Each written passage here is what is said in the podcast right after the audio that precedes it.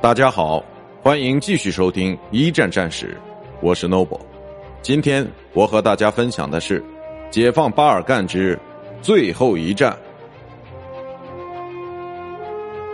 十一月一日，塞族部队解放了从一九一五年末就被占领的塞尔维亚首都贝尔格莱德，胜利之光在士兵们的脸上熠熠生辉。十一月四日，停火协议正式生效。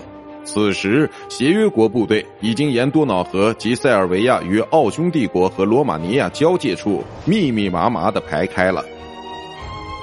罗马尼亚从一九一七年开始就不断的被同盟国蹂躏，他们还曾与德军于一九一八年五月签署了布加勒斯特协议。在协约国部队的最后一战中。